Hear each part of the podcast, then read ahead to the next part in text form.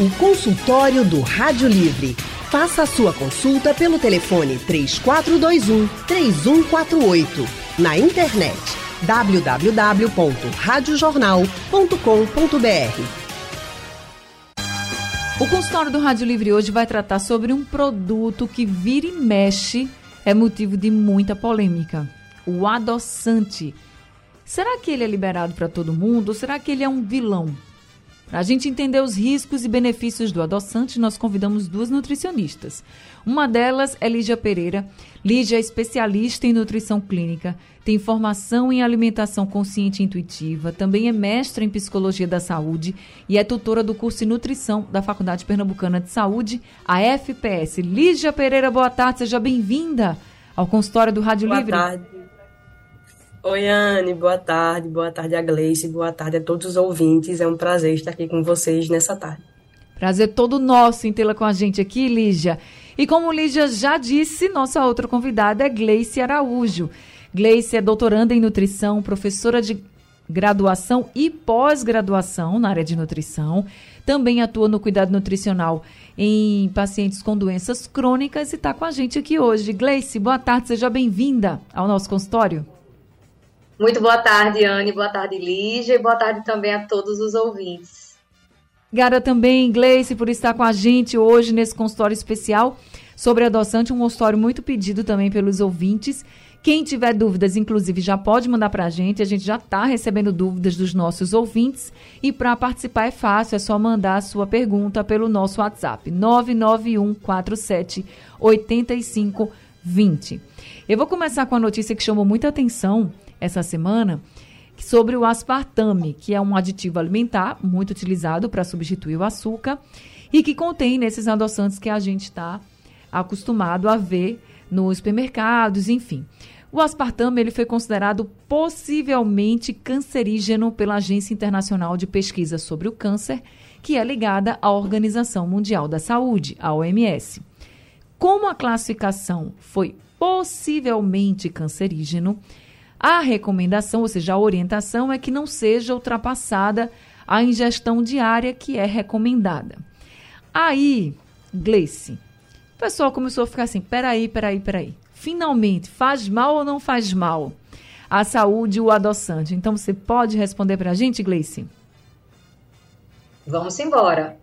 Em uma perspectiva de alimentação saudável, Anne, o adoçante seria um componente que, da mesma forma de outros itens industrializados, devem ter controle na alimentação, tá? É, quando a pesquisa falou sobre o aspartame, ele vem falando de um produto que é puramente químico, ou seja, ele não existe na natureza, passa por um processo de produção e é é, otimizado, né, absorvido pelo nosso organismo. Então, teoricamente, o nosso corpo ele não tem enzimas específicas para o aspartame, para esses componentes. E quando o consumo é acima do ideal, o corpo precisa né, lidar com as consequências desse produto externo, que de uma maneira técnica usamos até o termo de xenobiótico, né, uma substância que vem de fora e pode trazer agravos e que, como as pesquisas mostram, pode trazer riscos para a nossa saúde. Então, esse efeito potencialmente cancerígeno, os estudos trazem que acontece a nível celular. O nosso corpo acaba absorvendo de uma maneira, né, é, que não é ainda muito elucidada essa substância, e infelizmente as consequências posteriores né, dessa absorção ainda estão sendo trabalhadas. Mas de fato a gente já precisa entender que tudo que nós consumimos, o nosso organismo vai absorver a partir da nossa mucosa gastrointestinal. E que os adoçantes artificiais em excesso também trarão prejuízo nessa área. Então, já abrindo aqui o nosso consultório, o, objetivo da nossa discussão não é trazer um, um sensacionalismo, né, na uhum. qual a pessoa que precisa desse adoçante precisa retirar 100%. O que a gente está tentando já conversar aqui é que o controle desse componente, assim como qualquer outro de natureza industrializada, é fundamental. E aí a gente precisa ficar de olho né, se realmente a indicação do adoçante também é necessária, a depender do indivíduo. É, a gente vai conversar sobre isso, mas você tocou num ponto assim, falando que o consumo tem que ser o, o recomendado, não pode estar acima do ideal. E o que é o consumo ideal? As marcas, elas geralmente trazem uma proporção, Ana, em torno de 3 a 5 gotas. E aí que mora o problema, porque do ponto de vista cultural, as pessoas raramente quantificam o teor né, desse adoçante. Muitas vezes as pessoas colocam no seu cafezinho, no leite, no suco, no esguicho. E ali já foram provavelmente 25, 30 gotas ali, sem muita dificuldade. Então a ideia é tentar adaptar o paladar desse indivíduo para não depender desse edulcorante, desse adoçante artificial, para que essas gotinhas não sejam inclusas com tanta intensidade ao longo do dia, sabe? Porque tem pessoas que fazem esse consumo de adoçante de 5 a 6 vezes por dia. Se toma café, por exemplo, cinco vezes ao dia, cinco vezes esse adoçante artificial estará presente. Então, de fato, essa questão da quantidade pelas gotas é algo muito generalista. Né? Fica em torno aí 3 a 5, mas é muito individual, né? Cada pessoa adoça da maneira que acha necessário. É verdade. Isso aí é, a gente percebe muito pra, pelas pessoas que utilizam adoçante. Aí faz, não, mas esse tem menos não sei o quê, porque cada um faz a sua propaganda, né? E tem uns, é, Lígia, que eles dizem que são totalmente naturais. E eu estou falando do adoçante, tá, gente? O adoçante é aquele que a gente está colocando aqui, que é o produtinho que você vai lá no supermercado, que você compra. E aí é para você adoçar, por exemplo, um café, um suco, um leite, como o Gleice colocou. Aí, Lígia, tem muita gente assim, mas esse é totalmente natural, não pode não, não pode usar de qualquer forma. Pode ou não pode, Lígia? Então, Anne, é, até pegando o gancho dessa questão que Gleice trouxe, para tudo tem a questão da ingestão diária. Mesmo sendo natural ou não, existe uma toxicidade dos produtos. A gente hoje em dia recomenda, né, como adoçante o mais natural possível, os que são à base de estévia, e aí é até importante que a gente volte a falar daquela questão da leitura do rótulo. Porque quando a gente vai ao supermercado, tem muito adoçante de estévia que é adicionado de outros adoçantes. Então, o ciclamato, ou aspartame, a própria sucralose. E aí vem aquela questão. O que é que nos motiva a tomar tanto uma coisa que adoça? Porque pode ser natural, mas em excesso vai fazer mal entende? Então, quando a gente fala da quantidade diária necessária, é pensando que a quantidade diária necessária para que, como o Gleice falou, o corpo metabolize, a gente vai lidar com as interações dos nutrientes, porque a gente não vai tomar só né, aquele produto. Então, é bem importante que, quando a gente pense no que é natural, também tem limites. Uhum. E os uhum. limites são justamente para manter o corpo funcionando adequadamente. Falando em Stevia, a gente recebeu aqui um áudio de uma das nossas ouvintes, a Ana, Ana Maria. Vamos ouvir então o que, é que ela pergunta. Ela falou sobre Stevia. Olá, boa tarde. Eu tenho um esposo que tem 63 anos. Gostaria de saber aí dos médicos, ele é um pré-diabético e o que o adoçante que ele está tomando é o 100% estévia. Esse adoçante é bom para quem é pré-diabético, que tem alteração no açúcar no sangue? Diga para mim aí. Obrigado, meu nome é Ana Maria. Dona Ana, a gente que agradece. Lígia. Então, dona Ana, esse é, o, é adoçante mais indicado. E aí a gente volta, quando a gente teve essa é, polêmica em relação aos adoçantes, é justamente por isso. A ideia do uso do adoçante são para pessoas que têm condições especiais, que têm essa complicação no metabolismo dos carboidratos. E aí não podem ter tanta glicose circulante. E aí é por isso que a gente substitui o açúcar pelo adoçante. No passado, todo mundo achava que como o adoçante era saudável, todo mundo tinha que substituir. Não é isso. E aí também volta aquilo que eu falei anteriormente. Se vai substituir, porque tem uma condição, como ela falou, o esposo é pré-diabético, substitui por aquela opção. Então é importante. Vai no supermercado, olha se o adoçante é 100% estévia, porque aí tem uns que são adicionados. E também ter cuidado com essa quantidade, como o Gleice falou. E aí, Lígia lembrou bem de que a gente achava né, que ah, todo mundo deve trocar o açúcar pelo adoçante. A OMS, a Organização Mundial de Saúde, também desaconselhou o uso de adoçantes em dietas para perda de peso, ou seja, mesmo sendo algo que é recomendado para, por exemplo, uma pessoa que tem pré-diabetes ou diabetes, enfim, mas não pode ser qualquer um, não pode ser qualquer quantidade e não deve ser recomendado para quem não tem algum tipo de problema de saúde. Isso eu quero deixar claro. Agora, gente, estão chegando mais perguntas, vocês podem participar. 99147 8520 é o número do nosso WhatsApp. Mas adoçante e aspartame não só tem nesses adoçantes que a gente está falando, não, tá? Tem outros produtos também que são utilizados. O aspartame, a gente vai falar sobre isso também. Sabe aquele refrigerante que diz assim, não tem açúcar, ele pode ter adoçante e você pode estar tá consumindo algo que não seja tão legal. Consultório do Rádio Livre hoje está falando sobre adoçantes. Eles são mocinhos ou vilões? Bem, a gente está conversando aqui com duas nutricionistas, Lígia Pereira e Gleice Araújo. E Gleice, queria que você falasse um pouquinho para a gente sobre outros produtos que contêm adoçante. Por exemplo, a gente pode estar tá tendo aqui algum ouvinte que diz assim: eu não gosto de adoçante. Se quem toma é, café com açúcar, por exemplo, né? É, e vai tomar com adoçante, sabe que o gosto fica diferente. Você colocando pouco ou muito, não é a mesma coisa que com açúcar. Aí tem gente diz assim, prefiro tomar sem açúcar. Ok, você pode estar tá tomando, não estar tá colocando esse adoçante que a gente compra aí no supermercado, por exemplo. Mas existem outros produtos que têm adoçante também que essa pessoa pode estar tá consumindo sem nem saber? Existem, Anne. E é importante que o ouvinte fique de olho, principalmente naqueles produtos que em seu rótulo trazem a informação que são diets, tá? Um produto diet é aquele que tem a restrição, a retirada, na verdade, de algum componente, na maioria das vezes, o açúcar tradicional. E para que ele tenha aquela doçura que o cliente espera no produto, são adicionados os edulcorantes, que são os componentes aí que adoçam, que estamos falando aqui no consultório de hoje. Então é importante que esses produtos, né, que tenham um caráter dietético, que tenha no seu rótulo afirmando que é necessário para dietas de restrição de açúcar, como Lígia já trouxe, sejam utilizados de fato por uma pessoa que necessite desses itens e que passe por um acompanhamento nutricional que traga a segurança desse uso. Infelizmente também, Ana, existem muitos falsos saudáveis. Às vezes você vê um bolinho industrializado que se diz maravilhoso porque não contém açúcar. Quando você observa a rotulagem, a quantidade de adoçantes é bem elevada sem contar os corantes artificiais, outros componentes que não fazem bem para a saúde.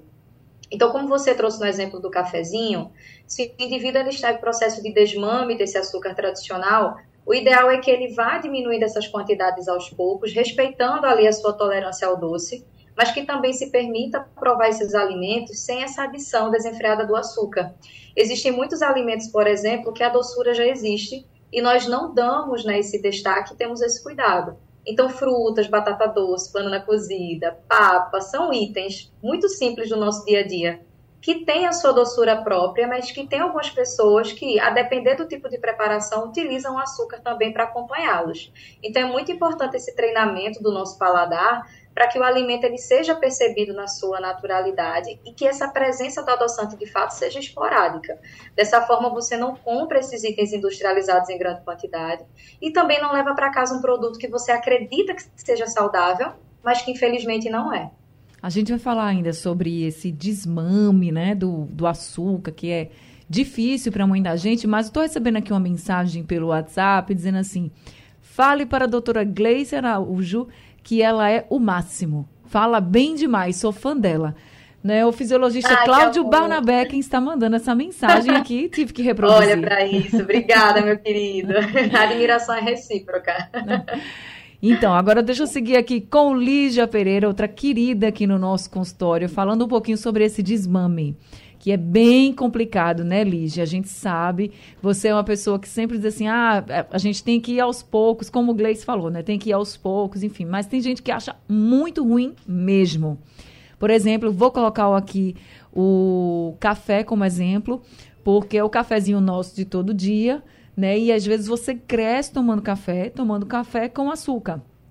Antigamente era até chique, né? Coloque duas pedrinhas de açúcar, duas colheres de açúcar, não sei o quê. E hoje a gente já tem uma outra mentalidade. Então, como reduzir esse açúcar sem utilizar adoçante, Lígia?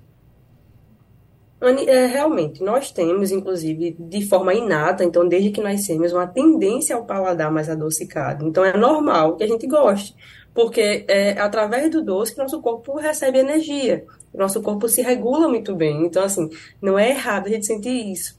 Mas, é, infelizmente, bombardeados por tantas coisas no nosso dia a dia, acaba que o excesso do doce trouxe prejuízos. E eu vou ser até bem sincera, eu, Lígia, particularmente, não sou, todo mundo, quem já me escutou aqui sabe que eu não sou a pessoa restritiva nesse sentido. É, Para quem não tem nenhuma condição e consegue reduzir a quantidade de açúcar aos poucos, seria a primeira indicação tá? Ou a substituição do açúcar, né, como a gente é, fala, utilizar um açúcar menos processado, lembrando que quando eu mudo o açúcar, por exemplo, para um menos processado, demerara ou mascavo, continua sendo açúcar. Então a redução ela é muito necessária. Mas a gente pode utilizar outras estratégias. E aí, como você falou, o café. Existem no mercado que a gente chama de polióis, que são, por exemplo, né, o xilitol, o eritritol. A questão deles é que muitas e muitas vezes eles podem ser associados a desconfortos para algumas pessoas, algumas pessoas são mais sensíveis, eles são naturais, e eles têm um valor elevado no mercado. Mas seria uma boa substituição para quem pode. E também utilizar com é, cuidado. E pensar, por exemplo, se você utiliza uma quantidade de açúcar e você ainda não consegue reduzir o café, você consegue reduzir pelo menos a quantidade do seu café. E, por exemplo, ah, Lígia, eu não consigo tomar café sem açúcar hoje, mas eu consigo reduzir de três xícaras para duas. É uma redução, sabe? E, a gente vai, e é a adaptação, e a adaptação vai ter um dia que você não vai conseguir, você vai voltar. Existem algumas outras estratégias, por exemplo, eu acabo às vezes não colocando açúcar, mas coloco um tabletzinho de chocolate 70%. Muda o sabor do café, entende? A própria adição do leite, que é muito comum na nossa região, pode ajudar a mascarar um pouco do sabor do doce né? Então, por exemplo, em outras preparações, como em bolos, a gente utiliza, por exemplo, a quantidade maior de frutas dentro da massa, é uma possibilidade. Então, mas aí é importante que cada um se olhe e diga assim, o que é que eu consigo fazer hoje? Hoje eu consigo, por exemplo, eu já tomo muito café. Então, para mim, vale mais reduzir a quantidade de açúcar. Mas para uma pessoa que tome, que consiga tomar menos, talvez reduzir a quantidade de café e ir dessa forma. Isso vai trazer um impacto positivo, porque o que a OMS e todas as agências de saúde do mundo falam que as pequenas mudanças trazem muitos bons resultados, né? E você vai começar realmente a ter um hábito diferente em relação ao seu paladar. Estão chegando muitas perguntas aqui, gente, sobre essa questão dos açúcares, os tipos de açúcares, né? É, Gleice e Lígia já falaram aqui. Tem açúcar mascavo, tem açúcar demerara, tem açúcar de coco também que estão citando aqui para a gente. Deixa eu fazer o seguinte: vou fazer o intervalo e a gente volta respondendo a todos os nossos ouvintes que aí querem saber dos tipos de adoçantes, mas querem também saber dos tipos de açúcar, o que é que pode ser utilizado. O consultório do Rádio Livre está falando sobre adoçante. Nós estamos conversando com Lígia Pereira, também com Gleice Araújo e temos muitas perguntas dos ouvintes. Edésio, do bairro do Cordeiro, ele está perguntando assim. Diante das recentes polêmicas em relação aos adoçantes, seria viável usar açúcar de coco, açúcar mascavo ou demerara? Gleice. Depende. Se você não tiver nenhuma situação clínica na qual esse excesso de açúcar seja perigoso, não tem problema, como nós já trouxemos aqui. Entretanto, do ponto de vista nutricional, não temos muitas diferenças em relação a esses açúcares, tá? Então, se você está nos ouvindo e está em um processo de emagrecimento, você que nos ouve, que tem aí uma alteração de triglicerídeos no sangue, tem aí a necessidade né, de controlar devido ao diabetes, o ideal é seguir as orientações que nós trouxemos aqui em relação ao controle desse consumo, ok? Esse consumo pelo OMS seria até 25 gramas de açúcar, açúcar que eu falo tradicional de mesa, uhum. por dia. E aí cabe a você, né, junto com o seu nutricionista, dividir isso aí ao longo dos seus horários para que você tenha segurança, tá bem? Mas se você busca menos calorias, trocar por esses açúcares que foram citados não vai trazer muita diferença. Gleice, Edésio, ele é pré-diabético. Ele diz que atualmente ele usa um adoçante com estévia. Não sei se é 100% ou não, mas ele diz assim, usa um uhum. adoçante com estévia. Sou pré-diabético. Eu gostaria de uma orientação. Então, no caso dele que é pré-diabético, falando de vários tipos de açúcares, a orientação qual seria? Isso, se ele já faz uso de um adoçante que tenha a estévia como base, talvez ele já tenha adaptação ao sabor. Mas é importante que ele utilize um 100% estévia, que inclusive já tem com um valor muito mais acessível no supermercado, né? A gente já consegue encontrar com mais facilidade.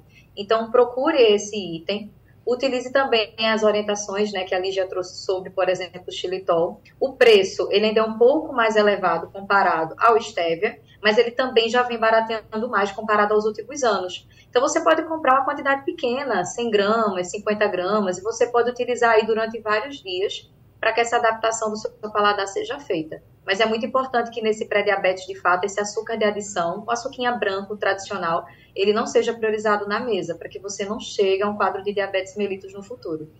A gente tem aqui o Sérgio, ele mandou um áudio para o nosso WhatsApp. Vamos ouvir o que ele pergunta. Doutora Lígia, eu coloco 8 a 9 gotas de adoçante no meu café e no meu chá? São muitas gotas ou são poucas? São, na realidade, para colocar quantas gotas? Qual o melhor adoçante para se usar? Todos são iguais. Esse stevia é o melhor. É melhor o adoçante ou açúcar? Ou é melhor o mel? Qual, qual que a gente deve usar? A minha glicose dá 88, 89, 90, mas a da minha esposa, ela toma um glifagem é, de 500 miligramas por dia, porque estava 100, 105, 110. Ela deve colocar quantas gotas de adoçante no café dela? Ela, ela toma café com leite. Quantas gotas de adoçante é o certo colocar? Qual o melhor adoçante a se usar? Ou todos são iguais? Muitas perguntas a serem respondidas. Lígia. Então, Sérgio, boa tarde. Como a gente falou, né, o adoçante 100% estévia é o mais indicado dos, dos, que a gente encontra no supermercado, e é importante você olhar se ele é adicionado de estévia, como eu falei anteriormente, ou se ele é 100%, porque são diferentes. De maneira geral, os adoçantes, eles são aditivos artificiais, então é, hoje a gente preconiza que eles não sejam utilizados, a não ser que existam né, comorbidades, como a gente já falou. E aí vem o caso da sua esposa, já está pré-diabética, já está fazendo uso de um remédio hipoglicemiante. E ela tem indicação, sim, de fazer o uso do adoçante. E aí, como a gente também trouxe anteriormente, a quantidade de gotas está elevada, geralmente, e aí é importante olhar o rótulo, mas os fabricantes, eles oscilam entre 4 a 5 gotas. Tá? E aí é importante seguir exatamente o que é preconizado no rótulo. A diferença, né, do seu caso para sua esposa é que você, pelo jeito, não tem nenhuma né, alteração em relação ao metabolismo né, dos açúcares, então pode utilizar em quantidade reduzida o açúcar ainda, mas a sua esposa realmente precisa utilizar o adoçante. E a diferença do mel, a gente até fala muito, Importante lembrar, né, como a gente até falou da variação em relação aos outros açúcares, açúcar de coco, o mel é um alimento natural, é um alimento né, bem importante, até porque tem propriedades anti-inflamatórias e pode ser adicionado na alimentação, desde que você não tenha comorbidade, porque ele sim vai ter um índice glicêmico mais alterado e não vai ajudar essa glicemia a se manter controlado. Ele pode ser utilizado por pessoas que não tenham complicações, tá? Tá respondido então para o seu Sérgio. Foram muitas perguntas, né? Mas eu acho que a gente conseguiu aqui responder todas pelo que eu tava, pelo que eu tinha notado. Agora, é, vamos escutar Dão. Dão mandou um áudio para a gente aqui, né? Vamos ouvir então o que é que ele pergunta. Boa tarde, Anne. Dão de Moreno, saudade. Ô, Anne, eu tô tentando o máximo possível tomar café sem açúcar, suco sem açúcar. É mais saudável do que tomar adoçante, porque adoçante tem médico que não recomenda. O que é que essa doutora magnífica vai nos ajudar? Então, é, Gleice, o que é que você pode dizer pro Dão? Ah, sem dúvida, viu, Dão? Se você puder adaptar seu paladar para que esse adoçante não seja incluso, é muito bem-vindo. Pense da seguinte forma: é um alimento embalado, industrializado, a gente não tem um pé de adoçante em casa, né? Artificial. Então a gente tem que derivar de fato do que a natureza nos proporciona para que a gente consiga aproveitar ao máximo esses nutrientes, tá bom? Uma coisa que é bem legal em relação aos sucos é que você tente priorizar os sucos que já têm uma doçura bem significativa sem necessário adoçar. Então, se você se der né, a atenção necessária na hora de tomar o suco, vai perceber, por exemplo, que um suco de manga não precisa de adição, que uma goiaba bem madura, quando feito um suco, né, também a gente não precisa adicionar. Mas, infelizmente, o nosso paladar já é adaptado a essa inclusão do açúcar. Eu, inclusive, já tive pacientes, Anne, que adoçavam né, o suco de laranja, que é um suco naturalmente doce, com açúcar tradicional. E quando né, eu trouxe o convite para que ele se permitisse sentir até mesmo tomar daquele suco, a gente na pressa nem tem essa sensação, né? Toma ali nas goladas e nem preste atenção no que está consumindo. É, o, o, paciente começou a perceber que de fato a doçura já existia e não havia necessidade né, de você fazer aquela inclusão. Então, procurem frutas que já têm essa doçura propriamente natural. Aquelas que a doçura não é tão evidenciada, utilize adoçantes naturais ou açúcar tradicional na quantidade controlada. Eu já vi muita gente dizer que adoçava suco de laranja porque adicionava água, né? Que ficava meio que um refresco assim. E aí é, é punk mesmo, porque só a laranja espremida já é bem docinha, né? Quando Isso. você coloca água, realmente fica mais aguado, vamos dizer assim, né? Adicionou água, enfim. Mas só a laranja dá para tomar tranquilo. Acho que é o suco que dá melhor para tomar. Porque os outros, você tem que adicionar água, né? Não dá para fazer um suco de abacaxi. Nunca consegui fazer um suco de abacaxi sem colocar um Isso. pouquinho de água. Mas, de manga também, enfim. Mas o laranja dá tranquilamente. Agora vamos aqui é, com o Moab. Moab, ele está dizendo, ele tá dizendo assim, eu sou diabético tipo 2. E aí pergunta qual adoçante posso usar. Para todo mundo que tem diabetes, deixa eu já ampliar aqui a pergunta do Moab. Lígia, para todo mundo que tem diabetes ou condição de pré-diabetes, é, é, recomendado esse 100% stevia? Sim, é sim. É, na verdade, né, uma coisa que Gleice trouxe, que acho que é aquilo que a gente sempre fala e é importante reforçar, a gente está retornando à discussão sobre a gente precisa é, consumir alimentos naturais. A estévia é encontrada na natureza e é transformada em adoçante. Então, o esteviosídeo ele é mais seguro por esse, justamente por esse ponto de vista sabe? Sim. Então, a indicação é realmente para quem tem né, diabetes, alguém, quem tem problema no metabolismo da glicose, então pré-diabético, pacientes com doença renal que também precisam fazer controle né, da glicemia, então é indicado sim. Paulo Santana, ele é de Floresta, mandou um áudio para a gente, vamos ouvir o que ele pergunta. Anne, boa tarde. É, eu gostaria de saber da doutora aí, minha mãe é diabética e eu uso sempre o adoçante é, stevia, 100%, é, 100% stevia, né? Natural. Eu gostaria de saber se existe alguma contraindicação para minha mãe. Ela tem 83 anos. É diabética, também tem problema de Alzheimer. É, aguardo a resposta. Obrigado, uma boa tarde. Então, é, a gente já falou muito sobre 100% stevia e aí para o Paulo, eu vou aqui ampliar a pergunta para a Gleice também responder, já que a gente já falou muito que pode ser usado para quem tem diabetes. Eu quero saber se, com relação à idade, tem contraindicação, que eu acho que é a preocupação dele, porque ela tem 83 anos. E, Gleice, e se o que a gente tem que tomar cuidado mesmo, até com esse tipo de adoçante, é com a quantidade? Isso, em relação à idade, de fato, não existe nenhuma contraindicação, tá? É, o, o, profissional né, que vai avaliar essa pessoa, é, caso tenha alguma situação do ponto de vista gastrointestinal que mostra que não é interessante, é que pode né, acabar orientando outros tipos. Mas geralmente o stevia não traz essa sensação né, de mal-estar, de desconforto, de empachamento, então não tem problema. Respeitando, portanto, aí as quantidades e sempre sugiro, né, você ouvinte, não coloque várias gotas antes de provar. Coloca três gotas, dá uma mexida ali naquela bebida, toma, né? Vê ali como é que já está esse nível de doçura. Em seguida, você complementa com mais algumas gotas, né? Porque, infelizmente, nós temos também o hábito de colocar ali de maneira desenfreada e não ver essa quantidade. Também fiquem atentos, porque nos locais onde fazemos refeições fora de casa, está cada vez mais comum também o adoçante artificial em sachê. Da mesma forma que o líquido fica lá disponível na mesa. Então, tenham né, atenção em relação a quantos sachês serão utilizados.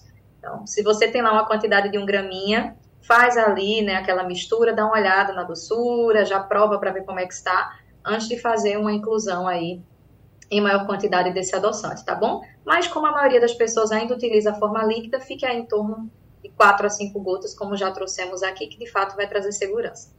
Tá certo. Para a gente finalizar, Lígia, adoçante é vilão ou mocinho? Porque é só o que se pergunta aqui. Gente, vamos sair desse pensamento dicotômico. Pode ser vilão se você está usando indiscriminadamente, sem olhar o rótulo, mas pode ser um mocinho se você precisa. Tudo vai ser relacionado à dosagem, à forma como você se relaciona realmente com esse alimento. Nenhum deles é totalmente um ou outro, não.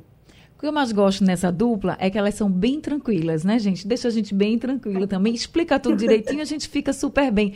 Muito obrigada, Lígia Pereira, por esse consultório de hoje. Tantas orientações que você trouxe aqui pra gente. Obrigada, viu? Anne, eu que sou grata né, por essa troca. E essa dupla é uma dupla que eu admiro demais. A Gleice é uma pessoa super querida, então agradeço aos ouvintes pela participação. Estamos sempre aqui para realmente doar o nosso conhecimento à população. A gente que agradece, né? Somos privilegiados. Tem a Elígia Pereira lá no Instagram também, para quem quiser seguir. Gleice Araújo, muito obrigada também por tanta orientação, viu? Muito obrigada, Ana. Esse consórcio foi muito pedido, né? E que bom que eu acredito que nós atendemos as expectativas dos ouvintes. Muito obrigada aí mais uma vez pelo convite. Obrigada, Lígia, pela parceria de sempre. estamos à disposição. Até a próxima. Até a próxima. Tá Gleice Araújo, também nutricionista, lá no Instagram para você seguir. Obrigada a todos os ouvintes. Sei que ainda tem muitos áudios chegando, mas infelizmente a hora já não permite. Então, muito obrigada a todos que participaram aqui com a gente. História do Rádio Livre tá chegando ao fim agora, hoje, e o Rádio Livre de hoje também. A produção foi de Gabriela Bento, trabalhos técnicos de Wesley Amaro, Gil Araújo e Sandro Garrido. No apoio, Valmelo, a coordenação de jornalismo é de Vitor Tavares e a direção de jornalismo é de Mônica Carvalho. Sugestão ou comentário sobre o programa que você acaba de ouvir, envie para o nosso WhatsApp 99147 8520.